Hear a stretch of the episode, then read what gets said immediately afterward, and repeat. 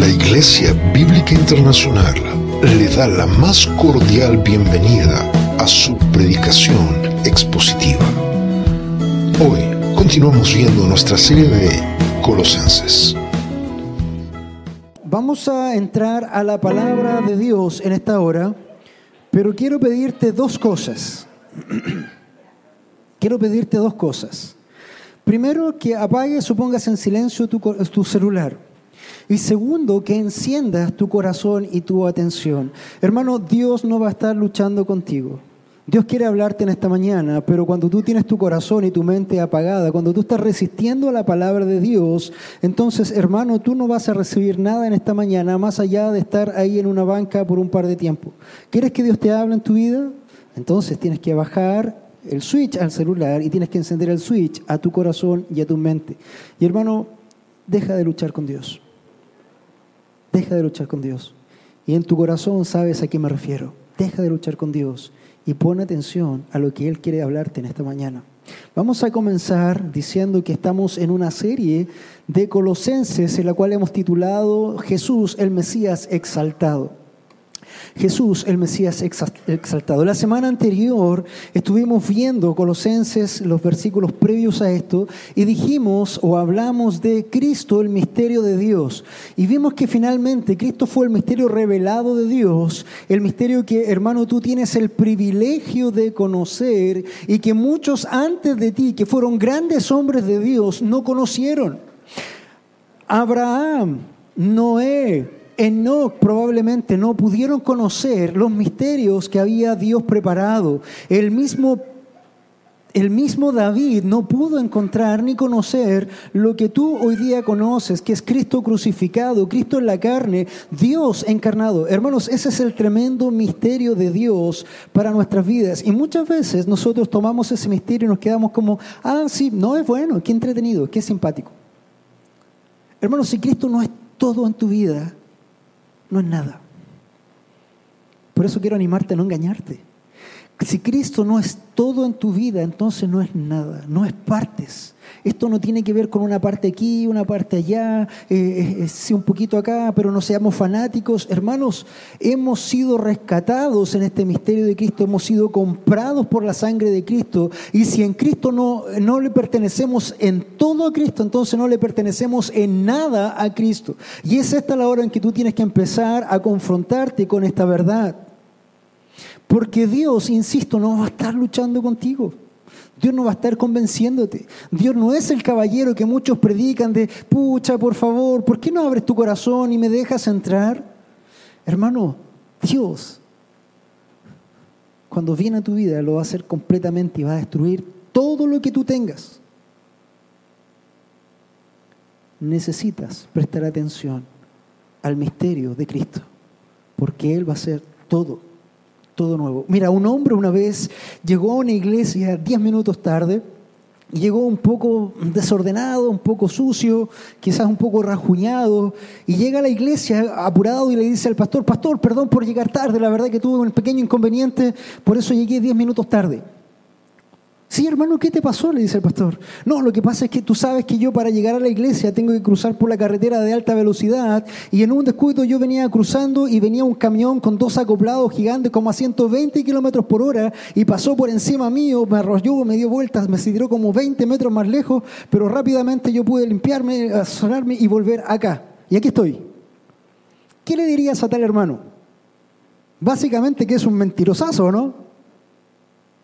Porque hermanos, si viene un bus o un camión de esas características a 120 kilómetros por hora y te arrolla, no queda nada en ti vivo, te destroza, ¿verdad? ¿Sí o no? ¿Amén? Quiero, quiero que me digan que sí, porque esto es importante, ¿sí? Ok, ahora, piensa cuán grande es Dios. ¿Es más grande que ese camión? Y si Él viene a tu vida y confronta tu vida, tú puedes decir, no, aquí estoy, ¿cómo no? Si no me pasó nada. No ha cambiado nada. Todo cambia. Todo cambia cuando Dios viene a tu vida. Entonces es por eso que nosotros necesitamos desde ya comenzar a examinar si realmente Dios nos ha cambiado o si estamos jugando a ser cristianos y todavía ni siquiera hemos encontrado este misterio porque no hemos conocido a Cristo. Hemos escuchado de Jesús, hemos visto probablemente muchas películas, hemos eh, evidenciado algunas emociones, pero Cristo quizás no se ha develado plenamente en tu corazón y ese misterio que Dios ha revelado quizás en tu vida todavía no hace mella. Entonces es ahí, hermano, donde tú ya tienes que empezar a examinar. ¿Sabes por qué? Porque esto es un costo completo. Porque si tú sigues en una condición donde no has evaluado bien, donde Jesús no se ha revelado, ¿sabes cuál va a ser el costo para ti? Hermanos, esto va a ser fuerte. Pero el costo es el infierno. Es el infierno. Porque estás engañándote. Es como cuando Caín llevó su ofrenda pensando que Dios iba a recibirle porque era su tremenda ofrenda, era lo mejor de la tierra. Pero hermano, Dios no le pidió eso. Sin derramamiento de sangre no hay remisión de pecados, dice la Escritura. Dios pidió un cordero. Pero Él quiso llevar lo que Él quiso. Entonces la pregunta es, hermano, ¿qué estás trayendo a la presencia del Señor? ¿Estás trayendo lo que Dios te ha pedido o estás trayendo lo que te sobra o lo que tú quieres entregar? Hermano, si no traes lo que Dios pide, si no traes todo lo que Dios pide, entonces, hermano, no te engañes. Puede sonar duro, pero una cosa necesito decirte. Es peor estar 50 años sentados en esa silla y terminar en el infierno. Prefiero confrontarte y decirte, hermano, te amo tanto que necesitas evaluar tu propia vida conforme a este misterio. ¿Es Cristo revelado en ti? ¿Eso ha cambiado toda tu vida? ¿O sigues luchando? Esto no es aquí, esto es completo, todo tu cuerpo. Hoy día vamos a entrar precisamente a esta palabra, resucitados y libres en Cristo. Y esto tiene que mucho, mucho que ver con lo que acabo de decirles, porque hermanos, si tú no estás entendiendo cabalidad del misterio de Cristo, quiere decir que tú todavía estás muerto. Y eso es lo que Colosenses trata de enseñarlos en en, Pablo trata de enseñarlos con esta carta a Colosenses. Déjame comenzar de la siguiente manera. Muchas veces tú has escuchado, hermano Mario hablaba de estas cosas que se dicen de la eh, iglesia metodista pentecostal, de Durán y de tantas cosas del pastor que decía, no, si yo con cuatro millones me alcanza. Yo creo que cualquiera de nosotros puede hacer algo con cuatro millones mensuales, ¿no es cierto? ¿Sí? Pero hermano, ¿cuánta de esa gente realmente está disfrutando el ser engañada? No le importa venir y rendirle pleitesía al obispo porque ellos mismos tienen altos cargos en la congregación y con eso ellos son felices y si tienen que dar lo que tienen que dar, da lo mismo. No, si yo le di a mi obispo un BMB, no importa. Pero yo tengo una alta posición. Fíjense dónde está puesto su deleite, dónde está puesto su meta. Ellos quieren ser vistosos a la vista de quién? De los hombres. Pero tú crees que están siendo vistos a la, vista de Dios? Ayer escuchaba o leía que en una iglesia pare de sufrir, ¿ha escuchado esta pare de sufrir esta iglesia brasileñas? Ah, uno de los eh, pastores decía, hermano, decía, porque ellos hablan ahí en portugués, hermano, hoy día Dios te dice que debes probar tu fe. Acá está la cesta. ¿Has venido en auto hoy? Trae las llaves de tu auto, porque si tú no dejas tus llaves, entonces tú no eres salvo. Dios está probando tu fe y tienes que traer esas llaves hoy día. Entrega tu auto al Señor para que sea probada tu fe y se evidencie tu salvación. Y la iglesia decía, amén, aleluya. Y vieras cómo pasaban a entregar llavecitas. No tengo auto yo por si acaso, por si alguno quisiera saber eso. ¿Qué quiero decir con eso, hermanos? Hay mucha gente que está siendo tremendamente engañada, le están vendiendo el cuento del tío y ellos tienen tanta necesidad en sus corazones que se rinden a eso. ¿Cuántos de nosotros no ha venido de algún grupo donde se ha levantado alguna herejía o alguna cosa extraña? ¿Cuántos? Todos sin duda hemos pasado en algún momento por algún lugar donde se ha tratado de hacerte prisionero de algo.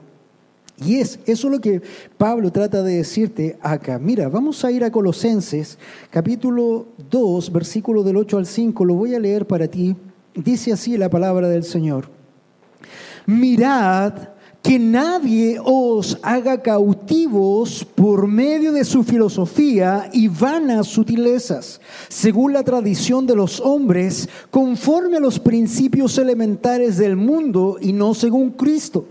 Porque toda la plenitud de la deidad reside corporalmente en Él y habéis sido hechos completos en Él, que es la cabeza sobre todo poder y autoridad.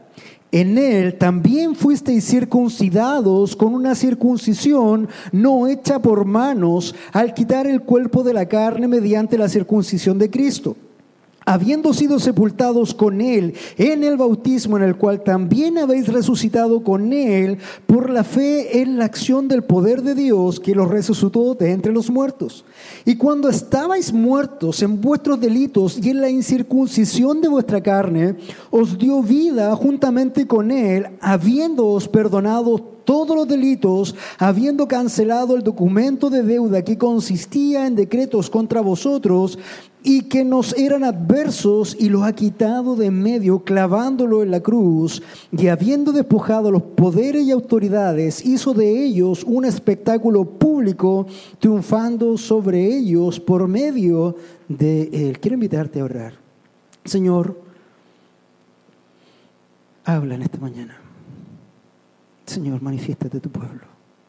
Señor, que tus hijos te escuchen. Señor, que tus ovejas se deleiten en tu alimento.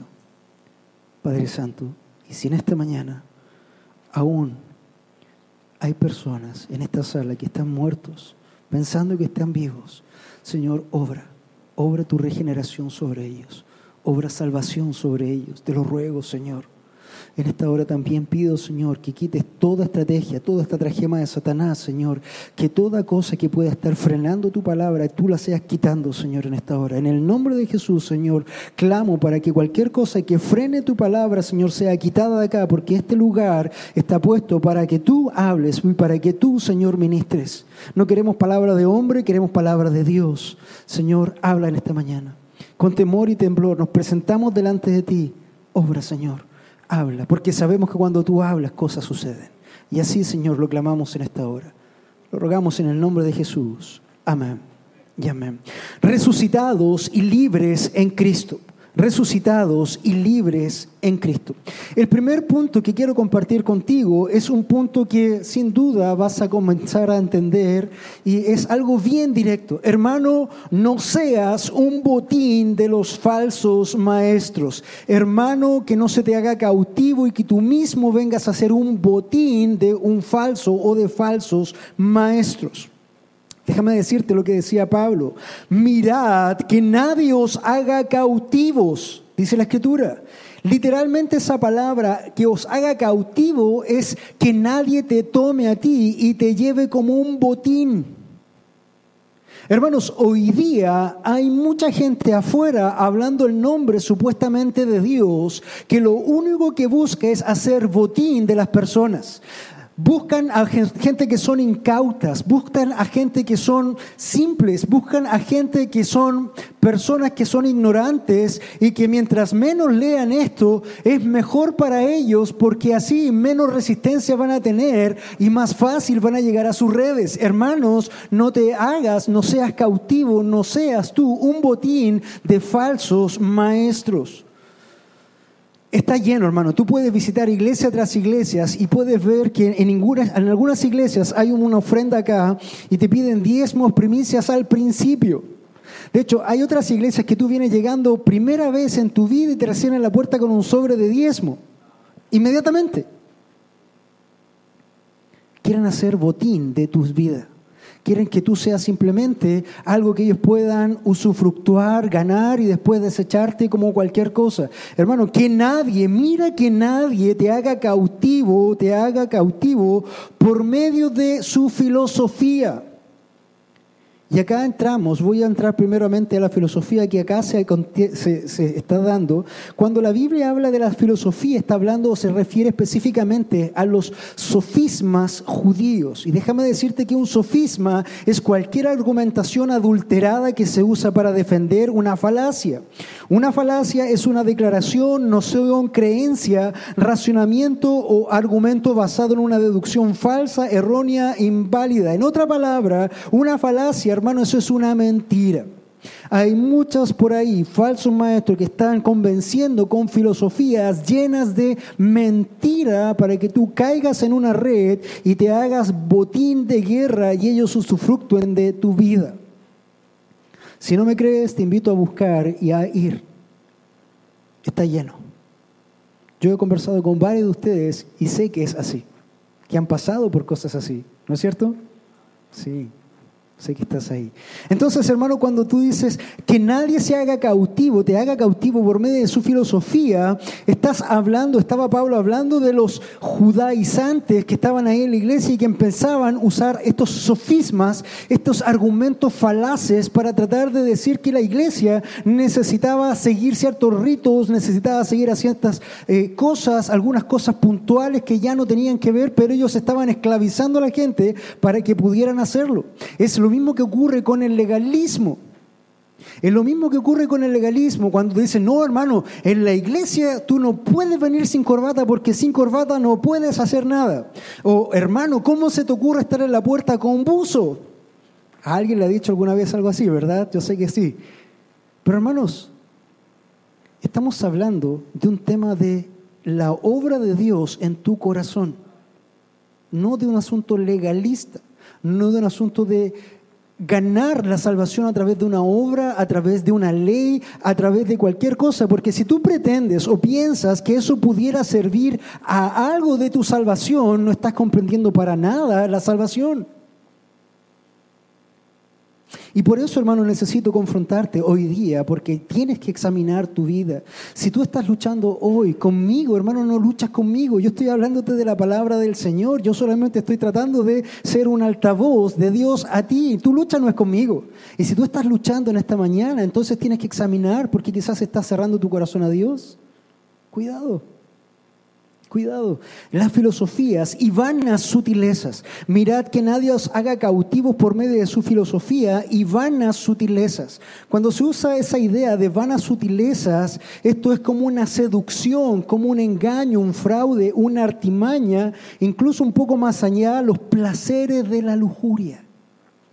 Te empiezan a engañar y empiezan a atender algo que es eh, bueno Mira, hermano, si tú vienes a mi iglesia, mi iglesia usa una banda de rock espectacular, tiene luces por todas partes, tenemos café Starbucks en la mañana.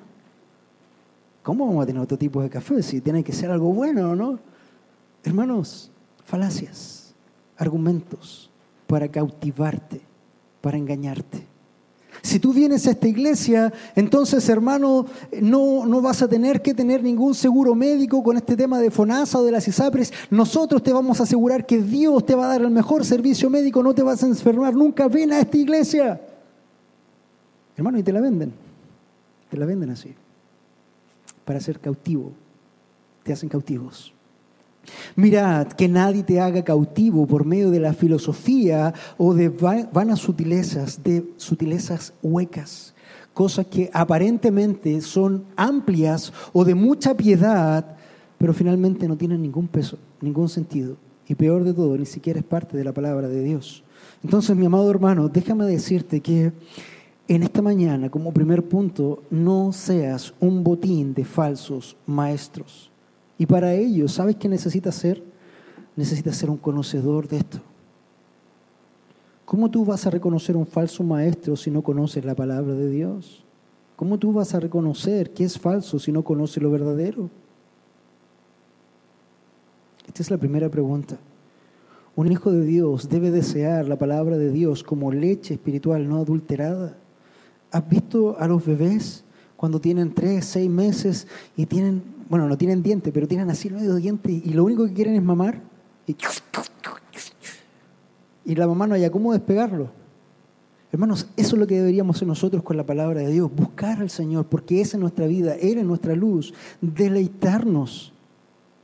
Por ahí alguien me escribió un día y me dijo, pastor, quiero compartir contigo este versículo porque me deleitó tanto en esto y yo sé que usted también lo va a hacer. Amén, me deleito contigo porque hermanos, la palabra de Dios es deleitosa. Hablábamos en el desayuno y se nos llenaba de agua la boca cuando hablábamos de, oh, podríamos hacer un asado o un mariscal o no sé qué otras cosas, hablábamos pastel de papa y una cantidad de cosas que hablábamos y, las, eh, las tías estaban así como, qué rico. Hermanos, ¿es esta también tu delicia cuando buscas la palabra de Dios? Eso es lo que nosotros necesitamos examinar. Por eso, hermanos, tienes que ver cuánto tiempo pasas aquí, cuánto conoces de esta palabra, porque si no va a venir cualquiera y te puede engañar. Y este mundo está lleno de engañadores, está lleno de hombres que seducen precisamente para hacerte cautivo. ¿Y sabes cuál es el, el peor tema? Cuando te hacen cautivo, tú te dices, tú eres mi pertenencia. Tú eres mi pertenencia, debes lealtad a mí. Mírame a mí.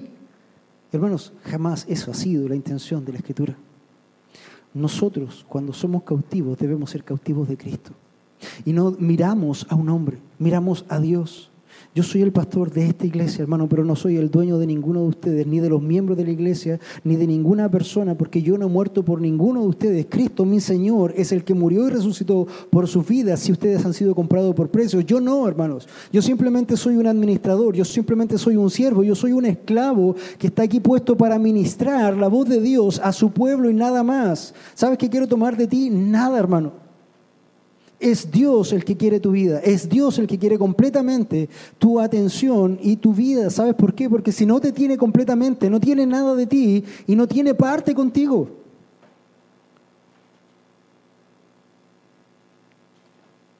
Que nadie te engañe, hermano.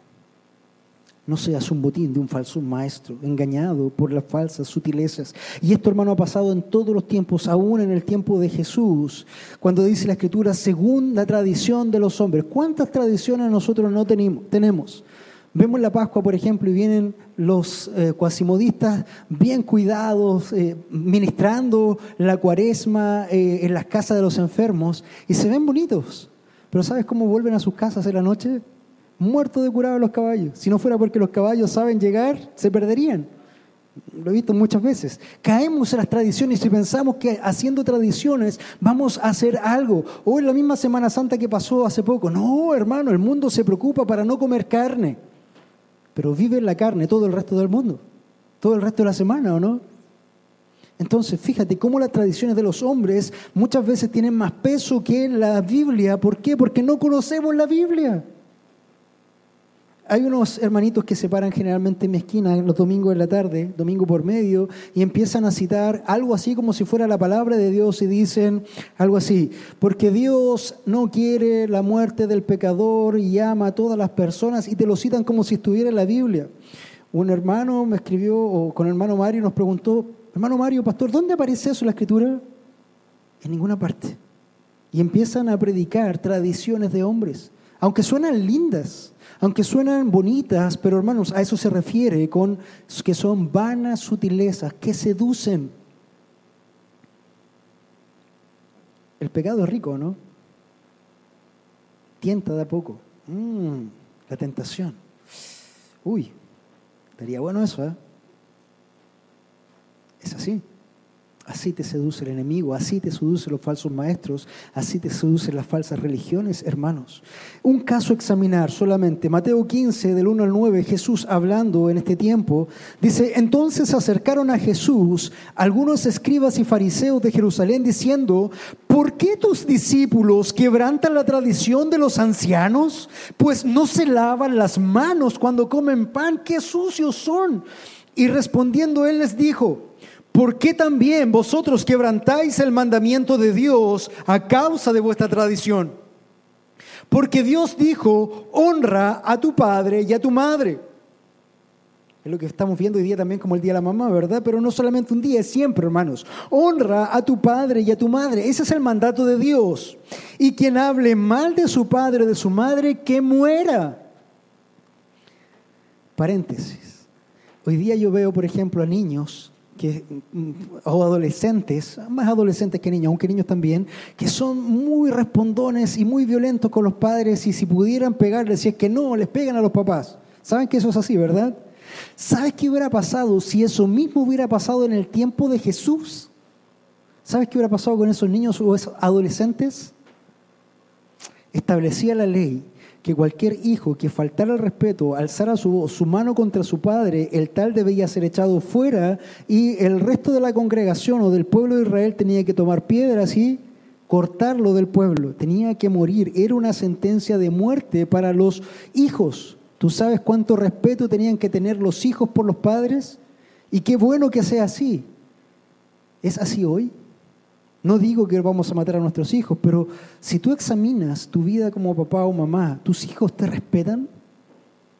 A la voz de tu autoridad, ¿qué dicen? ¿Ja, O dicen, sí papá, sí mamá. Cierro paréntesis. Porque Dios dijo, honra a tu padre y a tu madre, y quien hable mal de su padre o de su madre, que muera. Y aquí está Jesús hablándole a los fariseos. Pero vosotros decís, cualquiera que diga a su padre o a su madre es ofrenda a Dios todo lo mío con lo que pudiera ayudarte. Pucha, papito, mamá, lo siento, sabes que tú estás en tremenda necesidad, necesitas ir al médico, necesitas medicamentos, pero lo siento, no puedo ayudarte porque todo este dinero que yo tengo y me sobra que podría hacerlo, lo tengo comprometido para el Señor. Es para la ofrenda. Lo lamento, no puedo ayudarte, mamá y papá. Es lo que está diciendo Jesús. Cualquiera que diga a su padre o a su madre es ofrenda a Dios, todo lo mío con que pudiera ser ayudado, no necesitará más honrar a su padre y a su madre. Y así invalidasteis la palabra de Dios por causa de vuestra tradición. Hermanos, en muchos lugares y quizás en tu propia vida, quizás en tu casa, la tradición es más importante que el mandato de Dios. Dios dijo, honra a tu padre y a tu madre. Ellos decían, no los honres si tienes que usar dinero, úsalo para la iglesia mejor. Suena lindo, suena espiritual, ¿verdad? No, para la iglesia, muy espiritual. Pero ¿cuál es el mandato? Honra a tu padre y a tu madre. Ese es el mandato de Dios. Lo demás, de hombre. Entonces, hermano, Jesús decía, así invalidaste la palabra de Dios por causa de vuestra tradición. Y les dijo, arrepiéntanse, pobrecitos niños, hijos míos. No, no les dijo eso. ¿Sabes qué les dijo? Hipócritas. Hipócritas, bien profetizó Isaías de vosotros cuando dijo, este pueblo con labios me honra, pero su corazón está muy lejos de mí, hermano. Por eso yo te digo, si en esta hora tu corazón no está pleno en Dios, entonces no está con Dios. Y quizás hoy día tu cuerpo está aquí, pero tu mente está en cualquier lado diciendo cuándo se va a callar esta persona, no sé, cualquier cosa, hermano. No estás luchando conmigo, estás luchando con el Señor. El Señor decía, este pueblo con labios me honra, podemos venir, orar, cantar y hacer un montón de cosas de labio, pero su corazón está lejos de mí. ¿Y sabes qué va a pasar? Ese pueblo finalmente termina perdido, termina condenado, tristemente, pensando que lo estaban haciendo bien pensando que la estaban haciendo de oro. No, si estábamos súper bien. No, pues si nosotros fuimos a las misiones, a, las naciones, hicimos no sé cuántas cosas. No, si estábamos súper bien. El espíritu se derramaba, se caía toda la gente al suelo. Súper bien. Echamos demonios por a diestra y siniestra. Estamos pero haciéndola súper. Saqué no sé cuántos amenes en la, en la iglesia. ¿Tú crees que estoy interesado en un amén? Hermano, estoy interesado en tu vida, en tu salvación. Si no, no estaría aquí. Es tu corazón el que el Señor necesita, es tu corazón el que el Señor llama, y ese es tu corazón el que tiene que ser exaltado. Porque todo lo demás que suena bonito y que suena abundante o importante, e incluso imponente para los hombres, ¿sabes cuánto vale delante de la gloria de Dios? Cero. ¿No me crees? ¿No me crees? Señor, Señor, ¿acaso nosotros no hicimos milagros en tu nombre? Señor, Señor, no predicamos en tu nombre. Señor, Señor, no echamos demonios fuera en tu nombre. Estamos hablando de hombres que habían derramado su vida supuestamente al servicio del Señor, supuestamente. Hermanos, ¿qué les dice el Señor? No, no es que les digo yo, no es que te digo yo a ti. ¿Qué les dijo el Señor a él? ¿Qué, ¿Qué les dijo el autor y consumador de la vida? ¿Qué les dijo el juez de la tierra y de los cielos? ¿Qué les dijo el Dios eterno? Apártense de mí, hacedores de maldad. Nunca os conocí. Fuera. Y ellos pensaban que la estaban haciendo de oro. Predicaban en su nombre. Hacían milagros en su nombre. Echaban fuera demonios en su nombre. Pero Señor, hermanos, no tenían a Cristo. ¿Qué quiero decir? Examina tu corazón. No te engañes, no te engañes, no te engañes. Que nada te haga preso, que no te hagan preso de algo que es una tradición, de algo que suena muy bonito, pero que no tiene que ver con las cosas del Señor. Es eso lo que el Señor está tocando o llamando a tu puerta en esta mañana. Examínate, no vaya a hacer cosas que termines delante de la presencia del Señor y le digas, Señor, Señor y termines oyendo las palabras más tristes, más terribles y más tenebrosas que cualquier ser humano puede escuchar jamás en la eternidad. Apártate de mí y nunca te conocí. ¿Te das cuenta que no esto es para menes? Esto es para que examines, para que peses dónde estás delante de Dios. Y si quieres luchar con este hombre, puedes hacerlo, pero no estás luchando contra mí, vas a luchar contra Dios. Hermano, yo no he salvado a nadie. Yo simplemente te estoy poniendo y confrontando con la palabra del Dios viviente. Es Él el que está hablándote esto a ti, no yo. Ahí está, examina. Examina. Y un día vas a estar frente a frente, cara a cara al Señor. Y no vas a tener ninguna excusa. Ninguna excusa. Ninguna. ¿Sabes por qué? Porque el Señor pesa justamente todas las intenciones del corazón en todo tiempo y en todo momento. Por lo tanto, ¿sabes qué le puede decir al Señor? Amén. ¿Qué puede decir al Señor? No, es que yo no, no, es que a mí no me, es que a mí no me gustaba, no es que yo no quería, no es que excusas. Señor tenga misericordia de nosotros. Porque todo lo que te predico a ti también me lo predico a mí. Jesús confrontaba a los hombres y le decía, hipócritas, bien profetizó Isaías de vosotros cuando dijo, este pueblo con labios me honra, pero su corazón está muy lejos de mí mas en vano me rinden culto enseñando como doctrinas, preceptos de hombres. Hablábamos de los sacrificios en Levítico 1 y sabes que le decía Dios al pueblo, estoy cansado de sus holocaustos, estoy cansado de sus sacrificios, estoy cansado de los animales que me traen. Yo no quiero eso, sabes que quiero obediencia, quiero y no sacrificio. Si hay una cosa que Dios demanda, es obediencia a su palabra, a su voz. El pueblo se desgastaba en hacer sacrificios, pero su corazón estaba lejos, lejos de ellos, enseñando como doctrinas preceptos de hombre. Sigue hablando Pablo le dice, conforme también a los principios elementales del mundo y no según Cristo. El mundo es más importante. Si no me crees, Pablo también a la carta de Romanos 12.2 les dijo, y no os adaptéis y no se moldeen y no tomen la forma y no se hagan iguales al mundo, sino que transformaos mediante la renovación de vuestra mente para que verifiquéis cuál es la buena voluntad de Dios, lo que es bueno, aceptable y perfecto. Hermanos, mucha gente está hablando de Dios hoy. Hay muchas iglesias que tú puedes ir hoy día y tú vas a entrar y vas a ver una discoteca.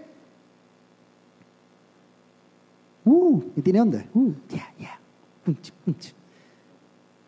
Y es rico, mueve la carne. Pero hermanos, si yo apagara la música y pusiera mute en una discoteca y pusiera mute en ese lugar, ¿qué diferencia verías? Ninguna. Es el mundo. Es el mundo.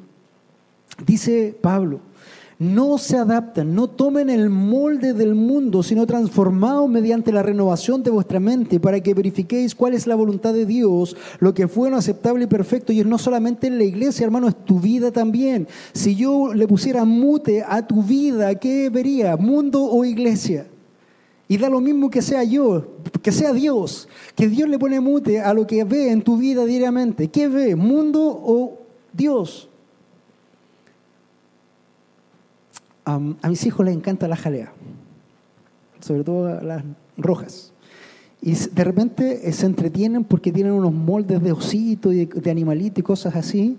Y lo simpático es que cuando se hace la jalea, ellos pueden escoger el molde que ellos quieran y llenan la jalea. Después cuando tienen, eh, se seca o se, se hace la jalea, ellos la dan vuelta y ¿sabes qué forma tiene la jalea? Tiene forma de osito, de animalito, tiene cualquier forma que tú ya le has dado. Es eso lo que el Señor te dice. Hermano, no te amoldes en las cosas del mundo, porque si no vas a ser igual al mundo. Y si tú eres igual al mundo, ¿sabe lo que te dice Juan? Juan, en primera de Juan 2.15, 15, 17 te dice, no améis al mundo ni las cosas que están en el mundo. Si alguno ama al mundo, el amor del Padre no está en él. Y eso ya es terrible. Es rico el mundo, amo el mundo, me gusta el mundo. Sí, es que la iglesia son fanáticos, no, un poquito nomás. El Señor te dice, el amor del Padre no está en Él. Y eso es, la escritura hablándote. Porque todo lo que hay en el mundo, la pasión de la carne, la pasión de los ojos, la arrogancia de la vida, todo lo que es rico, pucha que es pesado Dios, todo lo que es rico no nos deja, aparentemente. Fíjate, la pasión de la carne, la lujuria, es deleitosa, sin, duda. Pero ¿dónde? En el contexto que Dios la ha creado, en el matrimonio. Ahí está para ser desarrollado completamente y como un amor puro, no como algo lujurioso, sino como una entrega. La pasión de los ojos. Uh, viste el iPhone, el, iPhone no sé cuánto ya van, o el, el, S9, no sé, o el Mac. Ah, no, pero ese es antiguo, por si acaso. Eh, el deseo que uno va teniendo, oh, yo lo quiero. Yo lo quiero. Y todo empieza a girar y comienza a gobernar tu vida, todas esas cosas. O también dice la arrogancia de la vida. Mira, estoy de punto a Sara, estoy, estoy vestido en Sara. ¡Wow! ¿Cómo veo? un día un misionero llegó a un aeropuerto, llegaron dos misioneros, y había un tremendo letrero de, de moda. Y habían dos personas con ropa y moda ultra elegante como de vanagloria del tiempo y se quedaron mirando el uno al otro y dijeron, ¿cuál de los dos es el hombre? Y estuvieron observando un buen rato. Mm, ese es el hombre. ¿Cómo supiste? No, porque la única diferencia que tiene es que él tiene esta cosa de aquí. La única diferencia que había entre un hombre y una mujer en un anuncio era esto la manzana de Adán. Hermanos, ¿qué mundo estamos viviendo? ¿Qué mundo se está proyectando para nosotros y para nuestros hijos? Y sabes qué? Nosotros queremos ser iguales al mundo. ¿O no es así? No améis al mundo ni las cosas que estén en el mundo. Si alguno ama al mundo, el amor del Padre no está, no está en él. Hermano, no seas un botín, no seas un botín de falsos maestros. Un segundo punto es resucitados, circuncidados y bautizados en Cristo nuestro Señor. Resucitados, circuncidados y bautizados en Cristo nuestro Dios. Primero, debes entender que Jesús fue hecho carne. Dice la Escritura, porque toda la plenitud de la deidad reside corporalmente en Él. Y ahí Pablo da un golpe de muerte y acepta así, mitad a mitad en la cabeza de todos aquellos herejes que decían que Cristo no podía haber venido en carne porque la carne era mala. ¿Te acuerdas de los falsos eh, eh, maestros que decían que todo lo que tenía que ver con la carne era malo y hablaban, y hablaban del ascetismo, de golpearse la carne, o también se estaba levantando el gnosticismo en este asunto de los conocimientos? Bueno, Pablo los calla porque dice, porque toda y aquí hay unos cuantos testigos de Jehová también, ¿verdad? Porque toda la plenitud de la deidad reside corporalmente en Él. Y no me preguntes, pastor, ¿cómo puede ser eso posible? Porque no lo sé. ¿Cómo puede ser que toda la deidad de Dios cupa completamente en un cuerpo de un hombre? Pero ese es el misterio de Dios. Dios encarnado. Ahí estaba. Si alguien quería ver a, Dios alguna vez en cuerpo y alma, tenían que mirar solamente a Jesús, porque en Él descansaba toda la deidad de la plenitud de la deidad de Dios, corporalmente, y ahí está la clave, corporalmente. Jesús vino en carne, vino en carne, hermanos. ¿Sabe por qué vino en carne? Porque la carne tiene asociada sangre. ¿Te acuerdas lo que leyó el hermano en la mañana, nuestro hermano José? Hermanos, esa carne necesitaba ser exprimida. Porque sin remisión no hay, sin derramamiento de sangre no hay remisión. Hermanos, la paga del pecado es muerte. Alguien tenía que morir, alguien tenía que derramar su sangre para poder hacer un pago completo por ti. De otra forma, y esto es también lo que tienes que tener, si tú hoy día no estás plenamente en Cristo, hermano, entonces ese sacrificio, todo lo que Jesús hizo en la cruz no es para ti y lo que te espera a ti es ese sacrificio eternamente en el infierno por toda la eternidad, porque alguien tiene que pagar y si Cristo no ha pagado por ti, entonces el que tiene que pagar eres tú mismo por toda la eternidad. Y por eso también te animo en esta mañana a examinarte en tu vida y que dejes de luchar con el Señor, dejes de luchar con su obra, porque no estás luchando con esto, estás luchando con Dios.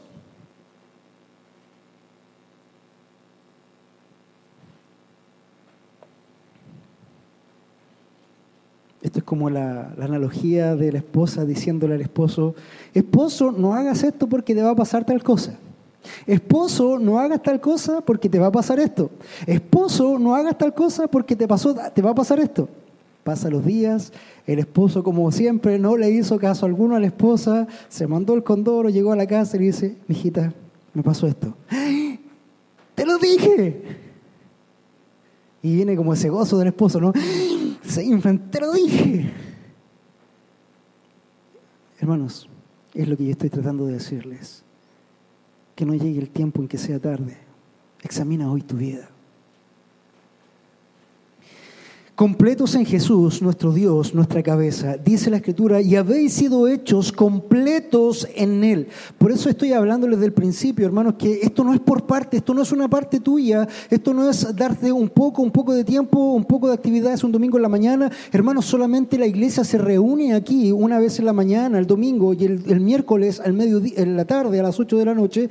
Pero hermano, tú eres, eres la iglesia todos los días, en todo tiempo, en todo lugar, 24 horas al día siete días a la semana, 365 días al año, tú eres parte de la iglesia si has nacido en Cristo. No te engañes, no porque estás en un mall no eres iglesia, sigue siendo la iglesia. Si estás en el trabajo, sigue siendo la iglesia. Si estás en el estudio, sigue siendo la iglesia. La única diferencia es que cuando estamos aquí estamos reunidos como cuerpo para alabar corporativamente. Pero dice, habéis sido hechos completos en Él. Dios no hace cosas a medias. Dios no hizo un sacrificio a medias. Él dijo, yo hice un sacrificio una vez y para siempre, y eso es completo. Y finalmente cuando entregó dijo, Tetelestai, consumado es, todo ha sido pagado. Dios no hace cosas a medias. Por eso necesitas examinarte, hermano, cuánto realmente eres de Cristo, cuánto estás en Cristo. No puedes estar una parte en Cristo y otra parte no o estás en Cristo o no estás en Cristo, pero eso es definitivo.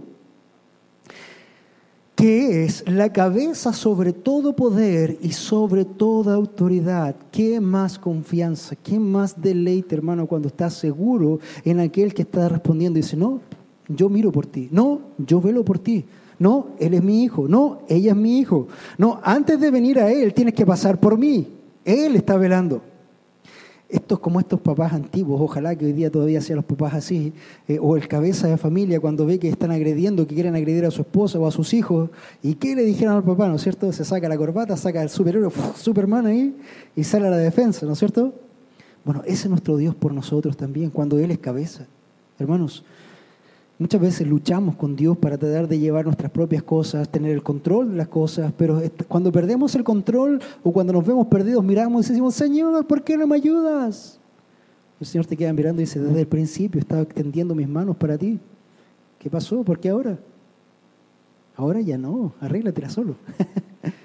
no, aún tiene misericordia y todavía puede oírte. Él tiene todo el poder y toda la autoridad, hermanos. Ya habéis sido hechos completos en Él, que es la cabeza sobre todo poder y toda autoridad. Resucitados, circuncidados y bautizados en Cristo. Cristo primero viene en carne. Segundo, tiene toda la autoridad porque es cabeza. Por eso les digo, hermano, que este pastor que está delante de ustedes jamás, jamás, jamás se va a declarar como cabeza de la iglesia. Nunca. Porque si yo lo hago, hermanos, esa es una herejía. Porque yo soy un siervo un esclavo de Jesucristo. La única cabeza de la iglesia es Jesús. Es Jesús. No hay otra cabeza. Si tú quieres llamar al pastor, a un pastor, pastor, llama a Cristo. Él es el poimen.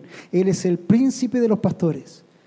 Nosotros somos siempre mayordomos de la congregación y hemos sido puestos para servir y no para ser servidos. Diferente por ahí a lo que tú ves en las grandes corporaciones donde el pastor es un semidioso, ¿no? ¡Wow! Un hombre llamado Coleman dijo una vez lo siguiente.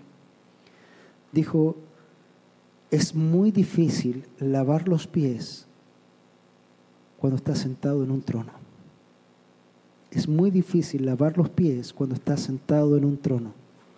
Hermanos, Cristo tuvo que salir de su trono para venir a salvarte. Él tuvo que salir de su comodidad para venir a buscarte. Él tuvo que salir de todo lo que él tenía para venir a sacrificar su vida hasta lo último para que tú pudieras venir. ¿Cómo crees que yo como pastor podría estar sentado aquí diciendo, ya hermano, sírvanme? Si mi Señor hizo eso, ¿qué nos dice a nosotros? Si nuestro Señor hizo eso, ¿qué deberíamos hacer cada uno de nosotros? Aquí hemos sido llamados a servir y no ser servidos circuncidados en Cristo. También dice, en Él también fuiste circuncidados con una circuncisión, no hecha por manos, al quitar el cuerpo de la carne mediante la circuncisión de Cristo. Cuando se hizo el pacto, eh, Dios, Yahweh, apareció a, a Abraham, recordemos que Yahweh es Jesús, y le dijo que haría un pacto con él. Eso lo puedes ver ahí en Génesis 17 del 4 al 14. Dijo que haría un pacto con él y le dijo que él iba a ser eh, de él iba a ser una nación que iba a bendecir a todas las familias de la tierra, y para entrar en ese pacto él tenía que circuncidar a todo varón. Seréis circuncidados en la carne de vuestro prepucio, y esto será la señal de mi pacto con vosotros. Todo aquel que era parte de ese pacto tenía que entrar de una forma carnal, tenía que circuncidar el prepucio de los, de los varones. Y así comenzó ese pacto. Pero hermanos, ese pacto no siguió así y ese pacto tampoco tiene que ver con el bautismo como lo creen algunas iglesias. Ese pacto tiene que ver con que Dios luego iba a hacer exactamente lo mismo, pero no iba a circuncidar tu carne, iba a circuncidar tu corazón. Romanos 2, 28 y 29 dice, porque no es judío el que lo es exteriormente, ni la circuncisión en la externa de la carne, sino que es judío el que lo es interiormente y la circuncisión es la del corazón y por el Espíritu, no por la letra, la alabanza de la cual no procede de los hombres, sino de Dios. Hermanos, ¿cómo ingresas tú a ese pacto que Dios hizo con Abraham? Tú no ingresas por ser judío, tú no ingresas por circuncidar tu carne, tú no ingresas por hacer ninguna obra siquiera. Él te ingresa viene el Espíritu Santo y ve que hay un corazón de piedra y Él viene y quita tu corazón de piedra y pone en su lugar un corazón de carne y a eso Dios le llama la circuncisión del corazón y nosotros lo conocemos como regeneración y es algo que solo viene de parte de Dios. Eso es lo que Dios hace, eso es lo que estamos haciendo en la circuncisión del corazón. Luego nos habla del bautismo bautizados en Cristo, inmersos en Cristo, dice, y habiendo sido sepultados con Él en el bautismo, en el cual también habéis sido resucitados con Él por la fe en la acción del poder de Dios, que le resucitó de entre los muertos. Y aquí quiero llevarte a recordar, hermano, ¿quién eras tú antes de Cristo? ¿Dónde estabas tú antes de Cristo? ¿Qué cosas hacías antes de Cristo? ¿En qué te deleitabas antes de Cristo? ¿Podías ver la, tu vida heder delante del Señor cuando estabas ahí? Ni te interesaba siquiera, probablemente no era algo que estuviera en ti. Pero hermano, estabas muerto en tus delitos y pecados, no había nada que pudiera agradar al Señor hasta que Él viene a tu vida y dice que Él te bautiza en su muerte, en su sepultura. ¿Qué quiere decir esto? Que el viejo tú tiene que haber muerto. ¿Queda algún zombie por aquí? Hermanos, Los hijos de Dios han nacido de nuevo. Los hijos de Dios no son como Lázaro que decía, yede ya. Ya no yeden. Ahora han sido resucitados, ahora han sido sepultados y resucitados. Y esto también es lo que evidencia o lo que ejemplifica el bautismo. Habiendo sido sepultados con Cristo en el bautismo, en el cual también habéis resucitado, no solamente has muerto al viejo hombre, sino que también has... ¿A qué? Vamos a. ¡Lázaro! No, Lázaro está ahí todavía.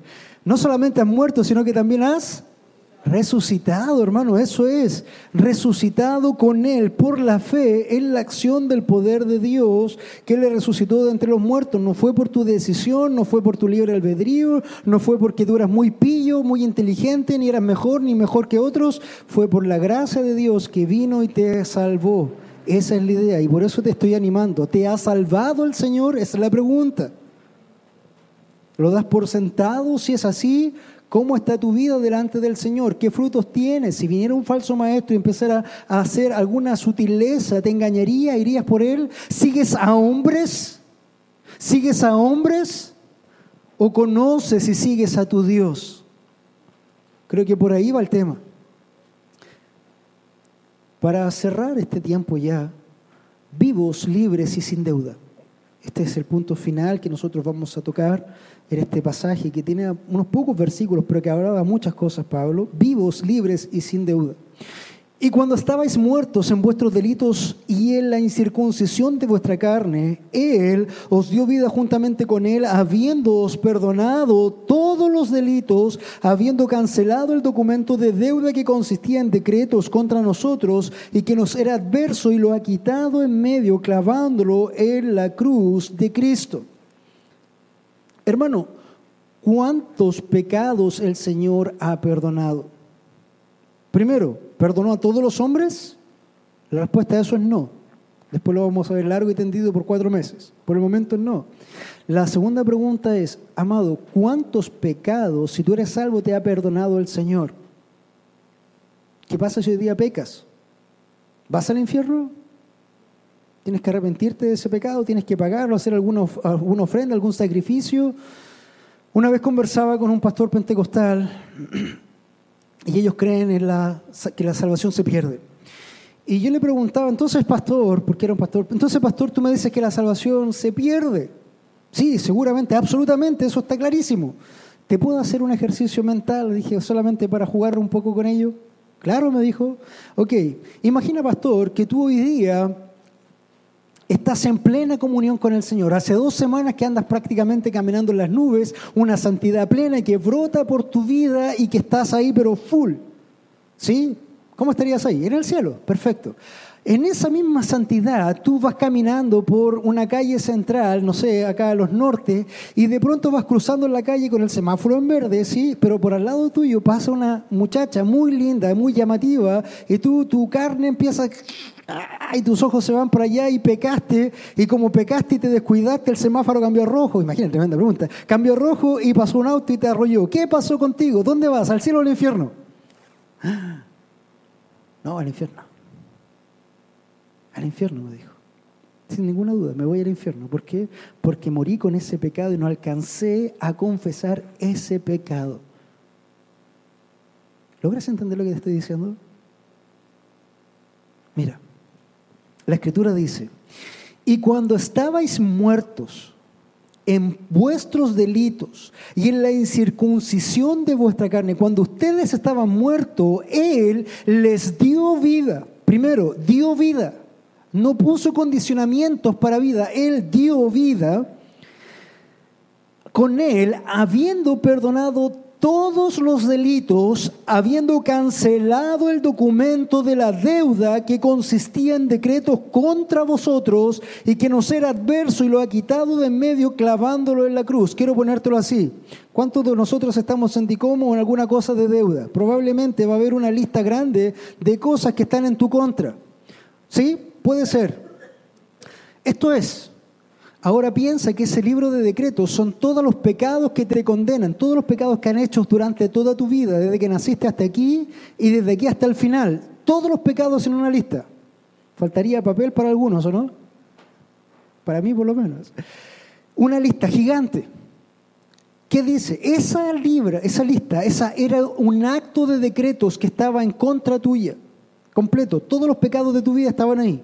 Pero dice la escritura que Él ha tomado esa acta y la ha clavado en la cruz en Cristo. Tu nombre y todos tus pecados, desde el principio de tu nacimiento hasta el último día, cuando respires antes de morir, están clavados en la cruz. Por lo tanto, hermano, ¿qué pecado queda sin perdonar en tu vida hoy si eres un hijo de Dios? ¿Cuántos pecados tienes hoy? Si eres hijo de Dios, hermano, no hay ningún pecado que te condene. Por eso la salvación no se pierde, porque es Jesús pagando el precio total y completo. Hermano, Dios no hace las cosas a media y por eso Él tampoco tiene hijos a medias. O es hijo o no es hijo, pero a medio hijo no tiene. Entonces, si Dios ha perdonado todo, si Dios ha hecho todo por ti y eres consciente de que eres hijo, deja de luchar, ríndete al Señor. Puesto que Él te ha hecho vivo, Él te ha hecho libre y más encima, Él te ha dejado sin deuda. Qué rico. Has tenido una deuda grande, grandota, grandota y has podido pagar esa última cuota y haces como, Ah, rico. En la semana fuimos a visitar a una persona con hermano Mario ahí a Peña Blanca y él me decía, tenía una casita bien, bien linda.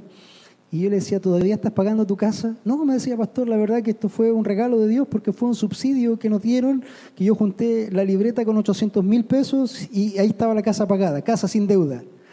¡Wow! ¡Wow! Hay personas que están 25 o 30 años pagando su casa y este hermano compró su casa con 800 mil pesos y le dijeron, tu casa está pagada. Rico, ¿no? Bueno, hermanos, es lo mismo. Nosotros en nuestras vidas hemos pecado toda nuestra vida. Y de pronto, cuando viene el Señor y cambia nuestro corazón, te dice, hijo, tu deuda ha sido pagada. No debes nada más, nada más. Pero esto es para los hijos. La pregunta es, ¿tu deuda ha sido pagada? Eso es lo que tú tienes que examinar. Y cuando tú has sido todo pagado, hermano, ya estás fuera del dicom espiritual, ya no hay más dicom para ti de parte de Dios, está todo limpio, está, esa hoja está eh, impoluta, está perfecta, impecable. Y termina diciendo, habiendo despojado a todos los poderes y autoridades, hizo de ellos un espectáculo público, triunfando sobre ellos por medio del hermano. No solamente Dios hizo todas las cosas, sino que después tomó a sus enemigos y los exhibió públicamente. Victoria. Victoria. Es como cuando un equipo, después de mucho tiempo de jugar en una Copa del Mundo, juega la final, termina el pitazo final y gana la Copa y le pasa la Copa. ¿Y ellos qué hacen?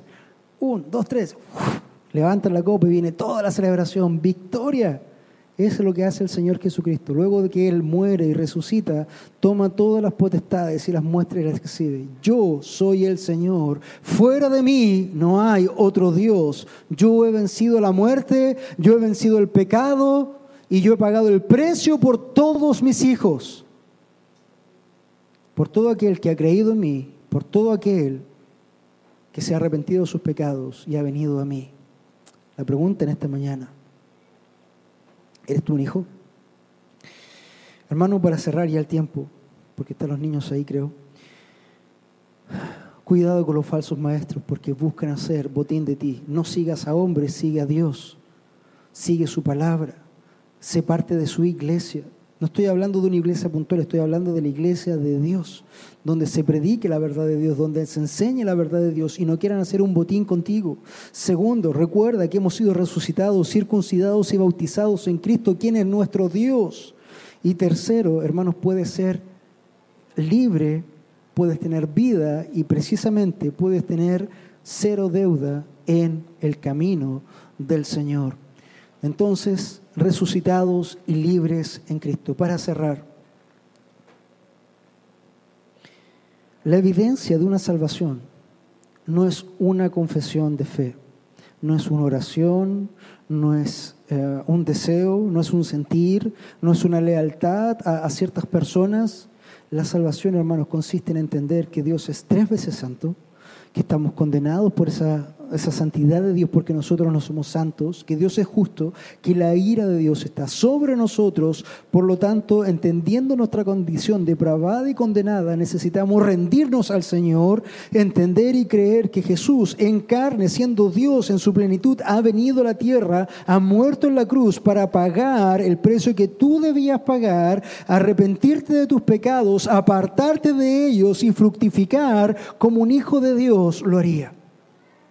Hermanos, con ello simplemente quiero dejarte en mente para que sigas tú examinando y ver dónde estás parado espiritualmente hoy. No vaya a ser como la esposa y que finalmente te diga, te lo advertí. No es mi deseo, hermano. Mi deseo es que puedas tú examinarte a ti mismo delante de la presencia